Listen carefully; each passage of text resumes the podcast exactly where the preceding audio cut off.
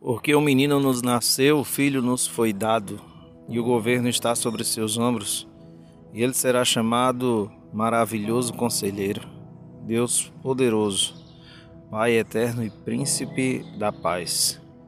Isaías 9, versículo 6. Sabe, é, em Isaías, Jesus ele é chamado de nosso maravilhoso conselheiro. E em todo o Novo Testamento a gente vê como esse ministério confirma tudo isso.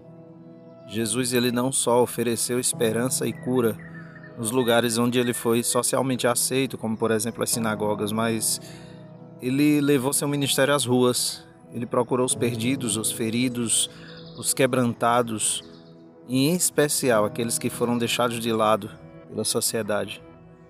E sabe, é uma bênção a gente ter um maravilhoso conselheiro que nos encontra exatamente onde a gente está. E é bom também lembrarmos que Jesus foi tentado de todas as maneiras, assim como eu e você, mas ele não pecou. Ele conheceu a dor, conheceu o desprezo que viria, mas mesmo assim, Deus se tornou humano, escolheu experimentar por si próprio todos os aspectos da nossa vida.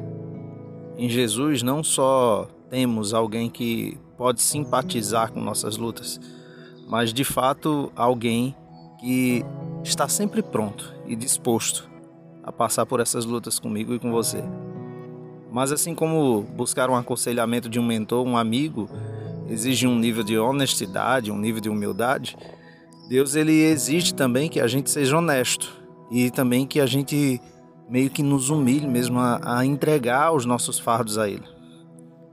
Quando fizermos isso, com certeza quando fizermos isso, nós receberemos muito mais que bom conselho. Nós vamos experimentar um crescimento, cura e vitória que só pode ser encontrada nele. Então, a celebrar esse Natal, lembre-se que não precisa enfrentar a vida sozinho. Passe um tempo se conectando e sendo honesto com Jesus, esse nosso maravilhoso conselheiro. Vamos buscá-lo na palavra de Deus e ter a certeza de que ele é fiel e vai se aproximar de cada um de nós.